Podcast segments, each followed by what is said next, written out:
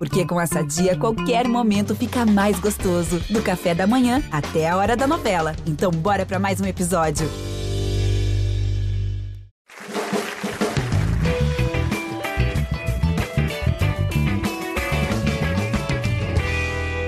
Endeusado por uns, amaldiçoado por outros, o capitalismo costuma ser visto de duas formas: solução de todos os problemas ou raiz de todos os males. Na real, como sempre, tudo é bem mais complexo. A história mostra que, sem liberdade de empresa, a estagnação toma conta. E talvez nunca tenha fim o debate sobre o tamanho do Estado e como deve interferir no mercado para corrigir abusos e desigualdades. Agora surgiu um elemento novo nessa conversa: o capitalismo consciente. Oi? Capitalismo consciente? Isso não seria uma contradição entre termos? Contradição ou não, empresas que investem em práticas sustentáveis, transparência, causas sociais e ambientais estão bem na foto e na fatura. Para falar desse capitalismo, digamos assim, anti-selvagem, deixa eu ler aqui como está no cartão de visitas da criatura. Rony Meisler, sorridente.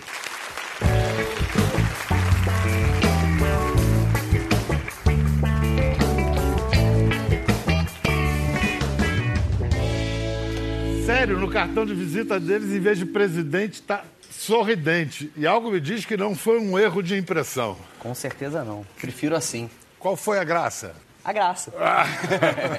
Você foi lá e. É, porque na realidade, quando veio pela primeira vez o cartão para mim, estava escrito lá presidente. Aí eu achei aquele negócio chato, formal demais, né? Aí eu peguei lá um corretor ortográfico, passei em cima, escrevi sorridente. Aí a turma adorou e institucionalizou. A cara dele. Deixa eu falar um pouquinho mais do Rony. Rony Major tem 36 anos, tá certo? Exato. É o CEO, que é a sigla de chefão, manda-chuva em inglês, do grupo Reserva, uma marca de roupas carioca que em 13 anos, é isso? Passou de uma confecção caseira de bermudas a um empreendimento com quase 1.500 funcionários, 70 lojas, faturamento anual de mais de 300 milhões de reais.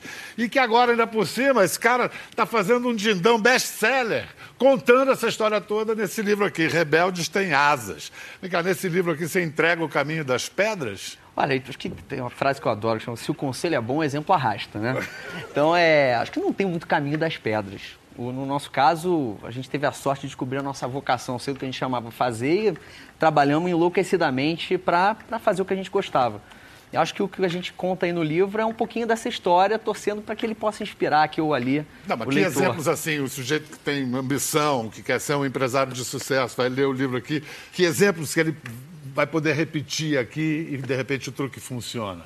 Então, por exemplo, Sei lá. Por exemplo, eu, a gente, eu não sou formado em moda, nem nunca tinha trabalhado com moda na vida. Eu sou engenheiro de produção de formação e trabalhava numa multinacional de implantação de sistemas, estava trabalhando na Petrobras antes de montar a reserva. Não tinha nada, absolutamente É. nada a ver com moda. Nada a ver com nada. Então eu sou um forasteiro nesse mercado, um estranho no ninho.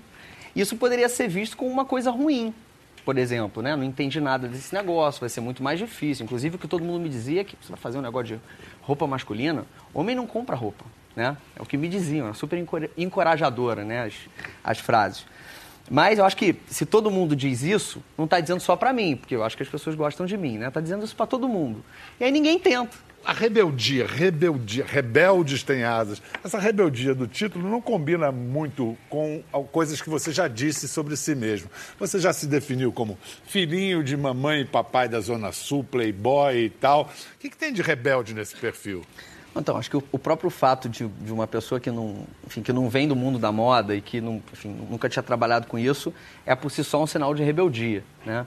É, o termo que você, é, que é um, é um- é novo movimento mundial, que é o capitalismo consciente, da abertura do programa que você falou, também é um tipo de rebeldia, né? Porque, o, por exemplo, o capitalismo consciente, ele é um movi- eu sou presidente do movimento no país, Existe já? Existe, já está institucionalizado? institucionalizado no país. É, ele começou nos Estados Unidos, quem começou o movimento é um americano que chama John McKee, que ele é o fundador da Whole Foods, que é uma cadeia muito grande de supermercados nos Estados Unidos, que vende só produtos orgânicos.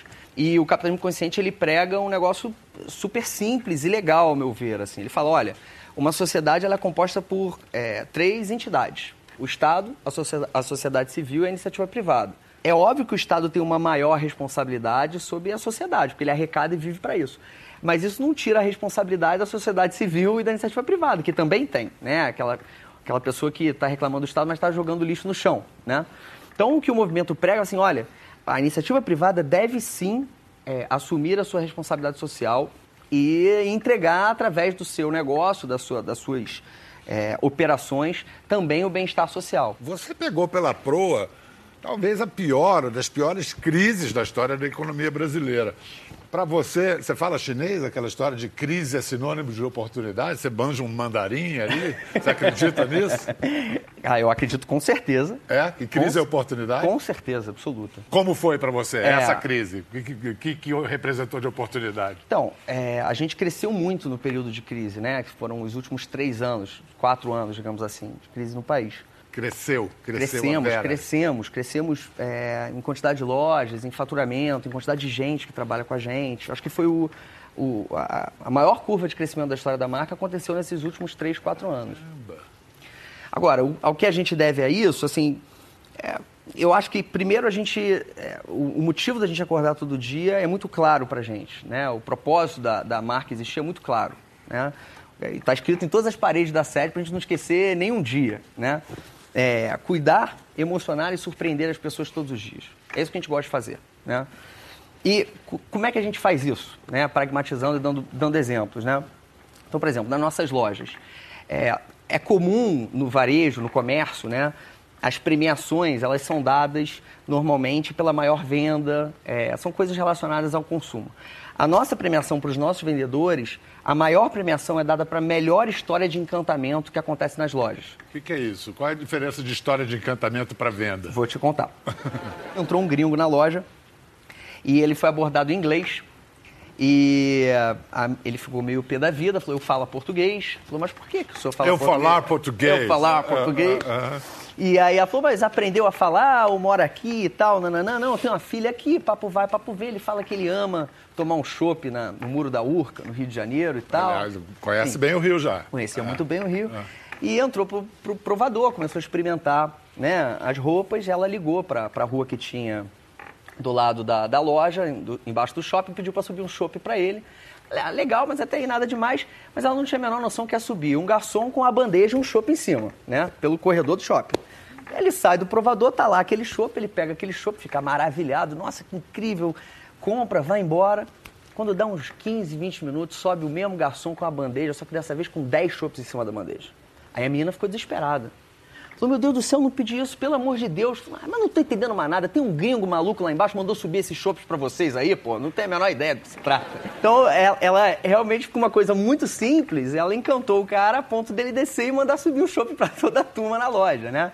Então, essas histórias, elas são as a maior premiação que a gente dá para os nossos times é para quem entrega essas histórias. Porque esse cara tem jeito sempre de pegar os limões que aparecem e fazer uma limonada boa. Foi, acho que em 2010, a polícia ocupou o complexo do Alemão e um traficante conhecido como Mr. M, ele se entregou, apareceu em todos os telejornais usando um modelito da casa. Vamos ver. Dos bandidos que se entregaram era conhecido como Mr. M. Ele foi levado à polícia pela própria mãe. Falei, Diego, vamos com mamãe para casa. Aí ele disse: Não, mãe, ficar em casa eles vão lá me prender. Aí eu, então você vai comigo com o teu irmão, que, que eu vou te apresentar, vou te levar na delegacia. É bom, é, é, bom, olha só, Mr. M, vamos dizer logo, ficou no passado. Hoje, Diego Raimundo dos Santos pagou sua dívida com a sociedade, ficou nove meses na prisão. E quando saiu regenerado, acabou virando modelo de quem? De uma campanha da marca. É, pois é. Exatamente. Na verdade, essa história é engraçada, porque no dia que o Diego usou reserva, meu telefone apareceu com 50 ligações de manhã, eu estava num shopping. E aí, primeiro, o nome da lista era um fornecedor. Eu liguei para ele: Meu irmão, um traficante se entregou usando uma camisa polo falsa da reserva. Aí eu entrei globo.com na frente do computador. Eu olhei, cara, eu fiquei tão estupefato que a única coisa que eu consegui falar foi, pô, brother, mas não é falsa, não.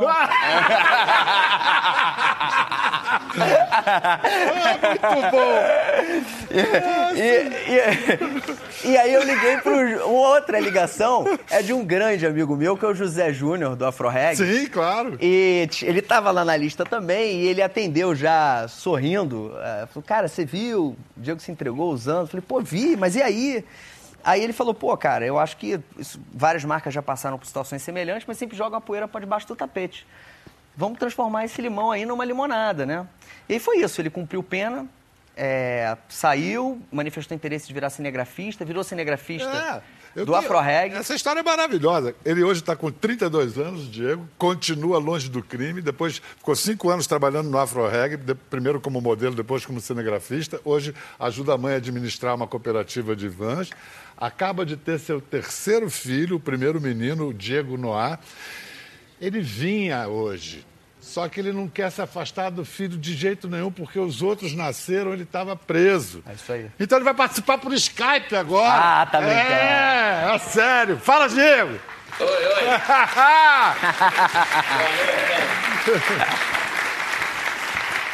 e aí, Diego? Que legal ter você presente, mesmo que por Skype, cara. Bacana. Ô, ô, Bia, boa noite, boa noite a todos. Vem cá, o que, que mudou na sua vida desde que você se entregou para a polícia, Diego? Mudou tudo na minha vida, né? Que, que, que antes eu não podia fazer nada, né, Bia? Antes, antes eu, não, eu, não, eu, não, eu não dormia com a minha filha, eu não, eu não levava a filha para escola. Não mandava na sua vida, né? Diego, uma coisa que né? eu... Não passava. É uma curiosidade, Diego. Por que que naquele dia você escolheu aquela camisa? É, eu, eu falei assim, já que eu vou me entregar, então eu não, eu não vou me entregar que nem um maluco, né? Todo esculachado, né? Eu falei, pô, então eu vou ir bonito, pra pelo menos sair bonitinho pra... E acabou virando modelo, quem diria, hein, cara? Tá vendo aí? Rony, você quer perguntar alguma coisa pro Diego? Quero. O, o Diego, ele tem uma história que é legal. Ele saiu no, no dia seguinte em todos os jornais sorrindo. E aí, a pessoa, e aí as pessoas falavam que, olha que dissimulado, tá sorrindo preso, né? E aí a primeira vez que eu tive com ele, eu perguntei porque ele tava sorrindo. Eu acho que vale a pena ele contar porque que ele tava sorrindo. Fala, Diego.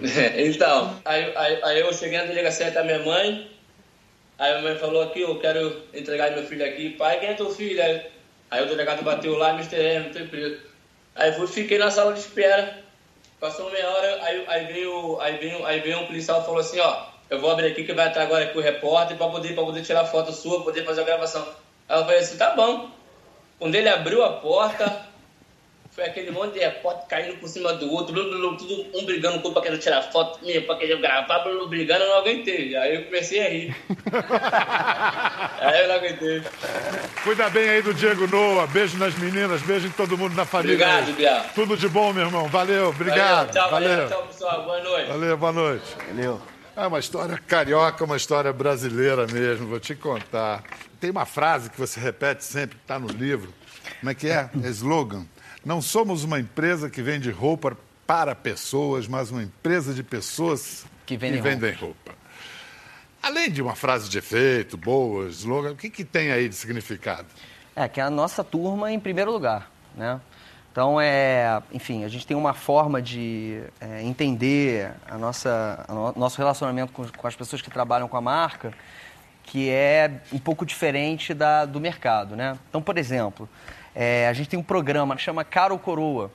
A gente contrata, hoje, 40% da base de lojas tem pelo menos um funcionário acima dos 70 anos de idade, né? Aí eu brinco com a turma que a princípio a gente começou a fazer isso por, né, por, é, pela questão social da coisa. Mas hoje a coroada está comendo a molecada lá, estão arrebentando e começou a acontecer uma coisa muito fofa. Os pais dos meus amigos começaram a querer me mandar currículo. Né? É, então, muito Isso legal. é uma tendência que está no mundo inteiro, né? Da convivência intergeracional. Sem dúvida. Agora, eu queria citar algo. É uma iniciativa da empresa do Rony que tem consequências amplas e concretas. Já há um ano e meio, cada item comprado em qualquer loja do Rony reverte em cinco pratos de comida para uma ONG, a ONG Banco de Alimentos, aqui de São Paulo. Além de estratégia de comunicação, que outro tipo de retorno dá para você? Eu, nunca, eu não conheço nenhum projeto, nem nosso, nem de outros colegas de mercado que tenham feito, projeto de fato é, impactante socioambientalmente, que não volte de alguma maneira. Né? É sempre ganha, ganha, ganha, ganha. Né? É, você, Mas isso é credo. É. Né? Você tem que acreditar nisso e ter coragem para realizar. Eu acho que é credo e cultura e tradição também, porque você vê nos Estados Unidos o Bill Gates, por exemplo, o homem mais rico do mundo, já doou, de, ou pelo menos era, ele é, depois é, vai, volta é. É. Já doou dezenas de bilhões de dólares para causas sociais. Será que falta a empresários brasileiros essa cultura, essa tradição de devolver parte de sua prosperidade para a sociedade?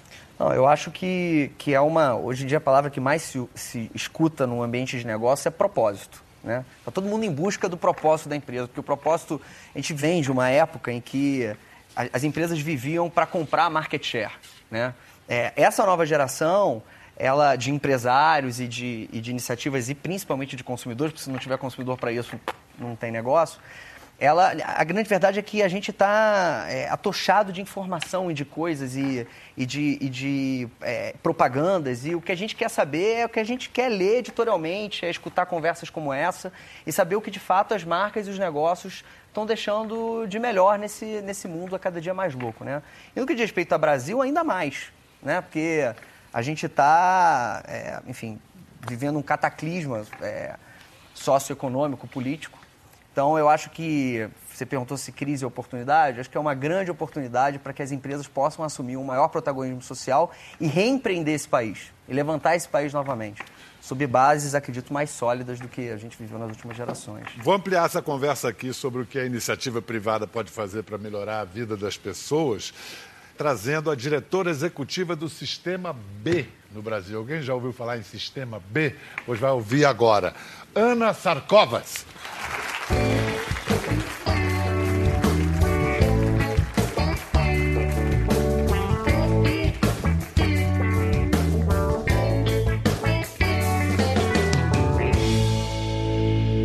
Ana, primeiro explica para gente o que, que é o Sistema B. É, entendi que é uma agência certificadora, tipo ISO, né? que é aquela que promove certificação de empresas que cumprem exigências ambientais.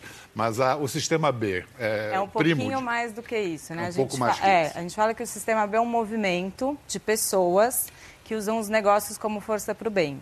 Um dos caminhos para isso é a certificação, né? mas a certificação ela é só um, é um meio para que as empresas gerem impacto positivo, né? para que a gente consiga uh, dizer quais são aquelas empresas que de fato estão gerando impacto positivo e, de, e né, consiga diferenciar essa das empresas que estão fazendo o greenwash, né? que de alguma maneira falam, mas de fato não não estão gerando impacto. Só a, só a parte do marketing, é, exatamente. Só, só espuma. Exatamente. E, e, quais são, ali, em linhas gerais, os requisitos para chegar a ter o, o sistema B? Então, o, o, selo, né? Para é, você, ter você ter a certificação, você passa por 160 indicadores de impacto. Quantos? 160. Então, você passa por 160 indicadores que passam pelas áreas de governança da empresa, relação com o trabalhador, relação com comunidade, é, modelo de negócio de impacto e meio ambiente. Todas essas questões de é, devolução para a comunidade, relação, responsabilidade social, isso tudo está contemplado? Tudo, tudo. E não só responsabilidade social, né, que a gente sempre fala, é o grande maior peso da, da avaliação está no modelo de negócio. Então, o grande peso é para entender se a razão de existência da empresa é de gerar impacto positivo. Porque a gente viu uma onda de empresas né, há 10 anos atrás começando muito com a questão da responsabilidade social, investimento social, que era desatrelado do negócio. Né? O que a gente está procurando são empresas que nascem com o propósito de gerar impacto positivo no mundo. Então, onde a razão de existência dela não seja só gerar lucro, mas sim, obviamente, gerar retorno para o acionista, mas que ela também olhe né, a questão uh, social e ambiental no mesmo peso das questões de retorno financeiro. Quantas empresas brasileiras já têm esse certificado? 96. É muito, hein? Em que, em que áreas ainda de. pouco, Bel, quero mais. Em, em que áreas de, de atuação? A gente tem hoje empresas em mais de 30 segmentos de atuação, então tem empresas desde alimento, então entra bastante empresas de alimento orgânico, né? A gente tem algumas. Uh, moda tem algumas empresas, tem empresas de serviço. A maior parte delas são empresas de serviço, ou que fazem gestão de resíduos, ou são consultorias, e agora estão começando a vir empresas que têm o contato direto com o consumidor final. E tem no mundo todo? Tem. A gente está em mais todo? de 50 países. 2.500 empresas no mundo todo. Tá então não corre muito. o risco de ser uma moda, assim, um modismo não. passageiro. Não. O que a gente acredita é que, eh, de fato, veio para ficar. O que pode acontecer e a nossa vontade é que um dia ele não precise mais existir. Né? Porque um dia a gente acredita que as empresas de fato vão, vão nascer com esse propósito. Então não vai existir empresa que está uh, gerando uh, algum impacto negativo no mundo. Né? Eu espero que a gente olhe para trás e fale, mas isso podia, assim, Fico existia isso? É. Eu fico ouvindo você, fico imaginando Ayn Rand se debatendo no seu túmulo ali. Ah, as empresas são feitas para ter lucro, isso é papel do Estado. É, a gente não acredita nisso. A gente acredita que as empresas sim têm o papel de gerar lucro, então né, essa parte estamos de acordo, mas que esse não é o único fim de uma empresa. Né? O lucro ele acaba sendo quase que um meio também para a empresa gerar mais impacto positivo. Isso que eu ia perguntar. Que tipo de vantagem tem a empresa, além de ter uma coisa de ter uma imagem bacaninha, olha, eu faço a coisa certa. Tem uma vantagem de amplificar, de aumentar os lucros, por exemplo? Tem. É, a gente tem, tem desde a vantagem da gestão interna, então acho que o Rony pode até falar um pouquinho, mas é, esse passar por esse processo e passar por, por essa autorreflexão dos impactos que a empresa está gerando faz com que o empresário reveja, inclusive, o modelo de negócio, reveja a linha de produto. É, às vezes você tem que descontinuar uma linha de produto para colocar produtos que né, gerem impacto mais positivo na sociedade. Então tem uma, toda, toda uma parte de benefício de gestão né, para o empresário, quanto de posicionamento de mercado. Né? Essa nova geração eh, cada vez mais exige, né, o consumidor vai exigir, tem exigido uh, né, a origem do produto, como ele é feito e não só o que uh, você está entregando para ele. É, agora, acho que é importante complementar o que vocês falaram na questão do lucro. É, tem uma coisa assim, quando você deixa impacto negativo é, socioambiental, é, assim como um computador que quando você compra você tem que ficar depreciando é, todos os anos, é, se você está deixando impacto negativo, você está deixando o mundo pior. Então, em teoria, o teu lucro vale menos a longo prazo, porque vai haver menos mercado consumidor, porque você está acabando com a sociedade. Se você deixar um impacto positivo, o teu lucro a longo prazo vai valer mais, né? Porque a sociedade ela vai ser é, mais pujante, mais rica, enfim. Então, acho que é esse o, o lugar que, que é, as empresas Bs ocupam, né? É, a da construção de um mundo melhor e na visão do lucro, não apenas financeiro, porque a longo prazo assim ele, vai, ele valerá mais. Né? Duas curiosidades. Uma, por que B e não A? B de benefício, então empresa de benefício. Né? Tem gente que acha que é por um caminho B, né? um plano uhum. B, algo alternativo. Não, de benefício. É, mas é B de benefício. A outra coisa, você fala com uma intimidade sobre isso, como se fosse algo que você viveu desde sempre. E pelo jeito, essa sua vocação de ativismo, pode se chamar assim, social, é algo que você traz mesmo desde muito jovem.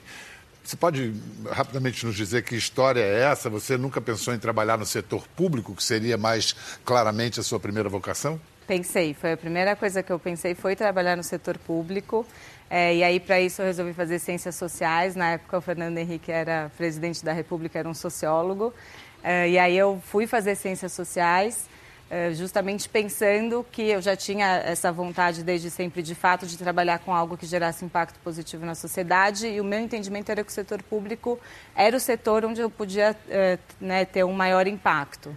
É, até em conversa com família, pai, etc., ele falou: Ana, filha, talvez o setor público não seja onde você vai poder exercer o um, um maior impacto, e seja a sociedade civil ou o setor privado, que é onde a gente tem maior autonomia. Né?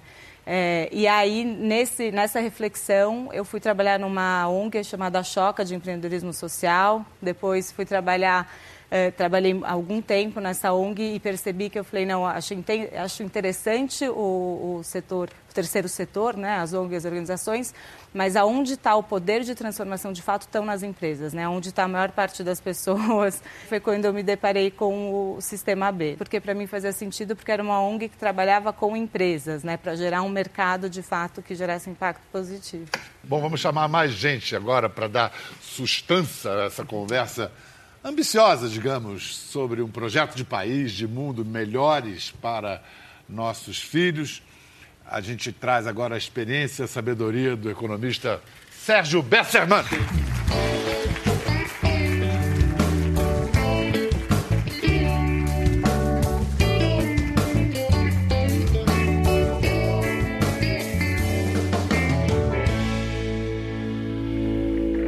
Quando eu falo em experiência, não é figura de expressão, não. O Sérgio já foi presidente do IBGE, diretor da área social do BNDES conhece governo, conhece empresas, ONGs, conhece como poucos o tamanho continental dos problemas brasileiros.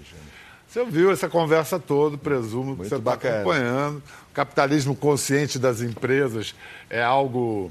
A gente está falando, está sendo pretencioso, utópico, ou é por aí que a gente pode mudar o mundo, o jeito que as engrenagens do mundo rodam?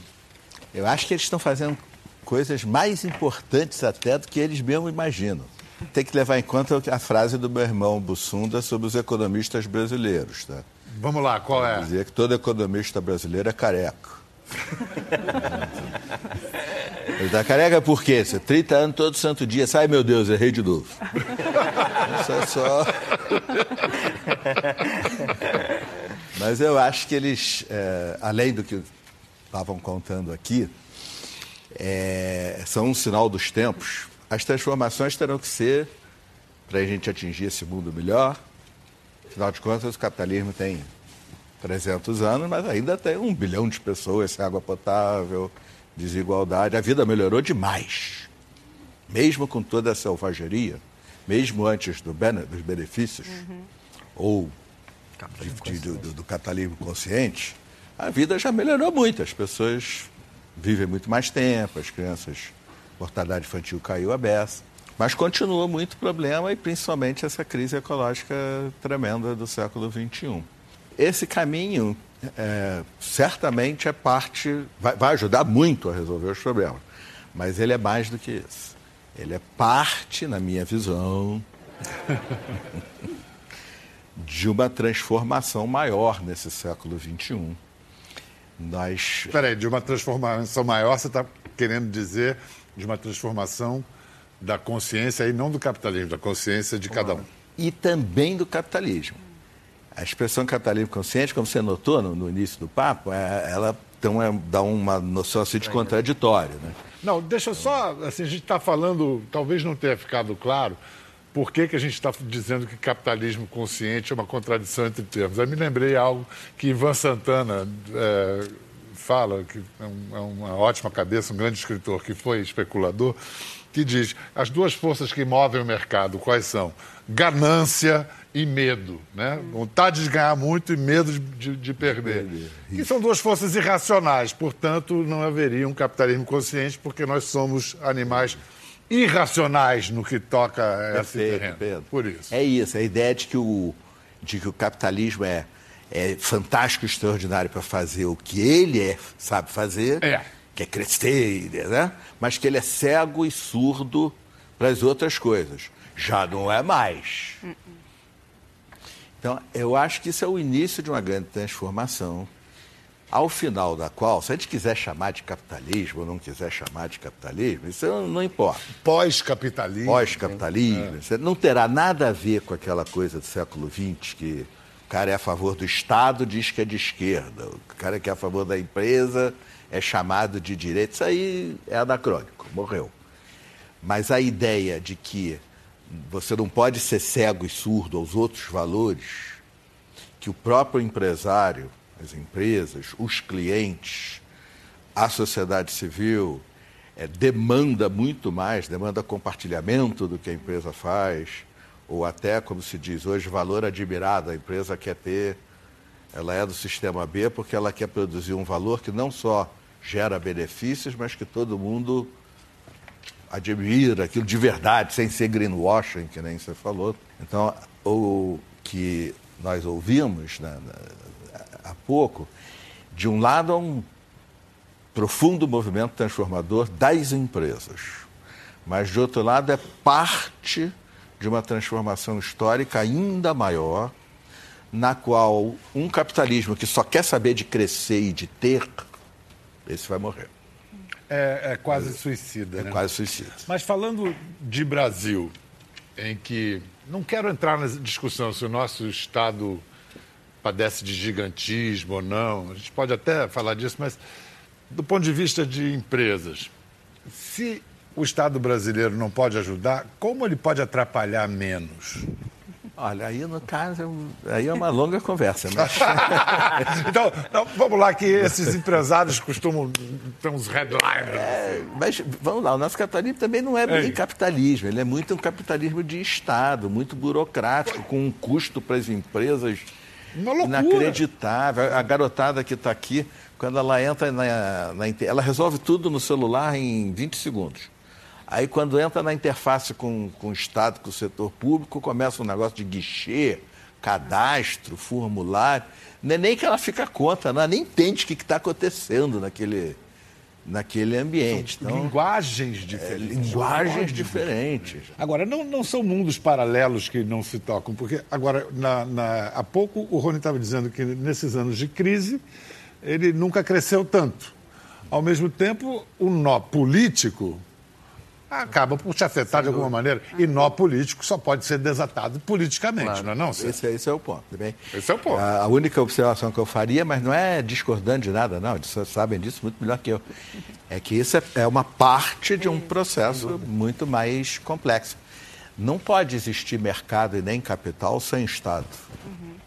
Tentar ter mercado e capital sem Estado, tu vai ter guerra. E no final, alguém, um ditador controlando tudo. O mercado é uma instituição. Ele não é um. E para ter uma instituição, você precisa. Agora, é outro Estado, a sociedade civil muito mais empoderada também e outras empresas num ambiente diferente. Também há que levar em conta que a, restrição é ecológica. Ah, se o planeta fosse dez vezes maior, essa conversa era daqui a algumas décadas ou séculos se a população tivesse um impacto ambiental dez vezes menor, essa conversa era daqui a décadas ou séculos.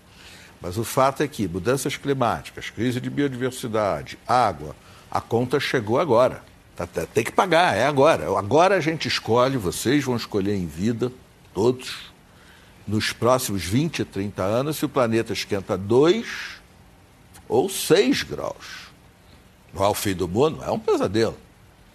Então é, é um momento histórico de transformação muito radical. Mais radical, Pedro, eu diria, do que tudo que aconteceu no século XX. E olha que não foi pouca coisa, né? E para enfrentar essa crise ecológica a tempo de evitar os piores desastres, nós vamos ter que mudar, inclusive, o que nós somos. Essa ideia de querer ter só para demonstrar hierarquia, para demonstrar. consumir só para mostrar que é mais. É. Isso tem que acabar. Claro. Você consome para se. Você compra uma roupa para dizer, ó, essa é a roupa que mostra quem eu sou. Mas você não, não compra mais uma roupa para dizer, ó, eu sou muito mais é, rico, importante ou poderoso do que você. Só para voltar aqui à nossa relação entre empresas e estados e o nosso caso brasileiro, em que a gente está exposto na cara de todos os cidadãos um sistema apodrecido, corrompido em que o setor privado é parte disso. Empresas gigantes são, são as maiores corruptoras. E também, de forma inédita, nós temos grandes empresários na cadeia há anos.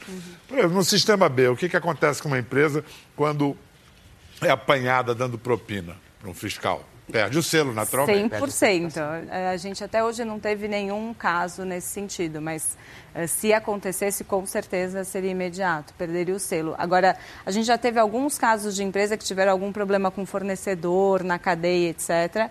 E nesse sentido, o que a gente costuma fazer não é já uh, tirar a empresa, mas é entender o que aconteceu e, e mudar, né? E fazer com que ela mude suas práticas, porque a ideia também não é afastar as empresas e, né, e fechar e colocar uma barreira, mas é justamente transformar elas e mostrar que tem um outro jeito de fazer. É, então a postura uh, seria essa. Sérgio, você foi diretor do BNDES lá atrás no governo FH. Era um momento de otimismo, a inflação tinha sido controlada, a gente tinha o Betinho unindo o país em torno dele para acabar com a fome e com a miséria. Era aquele momento que o Brasil parecia que ia tomar jeito. O que deu errado? Eu acho que a gente eh, tá, tinha uma visão simplista mudar uma sociedade é algo que vem. Uma sociedade é uma coisa muito é, aquela pesquisa, se teu primo virar deputado federal, tem que arrumar emprego para gente da família? A maioria de nós brasileiros respondeu que sim, claro, ele não virou deputado. Então são coisas mais impregnadas naquilo que nós somos. Os donos do poder têm esse tipo de relação é, estada, e são movimentos como esses, assim como os coletivos da juventude, Assim como as ideias novas que estão surgindo uhum. de compartilhamento, de economia circular. E esse, é, essa mudança toda é que Bauman, né, um grande sociólogo que morreu há pouco, chamou de interregno. Tem um mundo que morreu, que é, aquele, é o capitalismo selvagem. E outro que Ele está aí ainda, fazendo um monte de. Mas tem um mundo que vai nascer que nunca a gente consegue enxergar antes.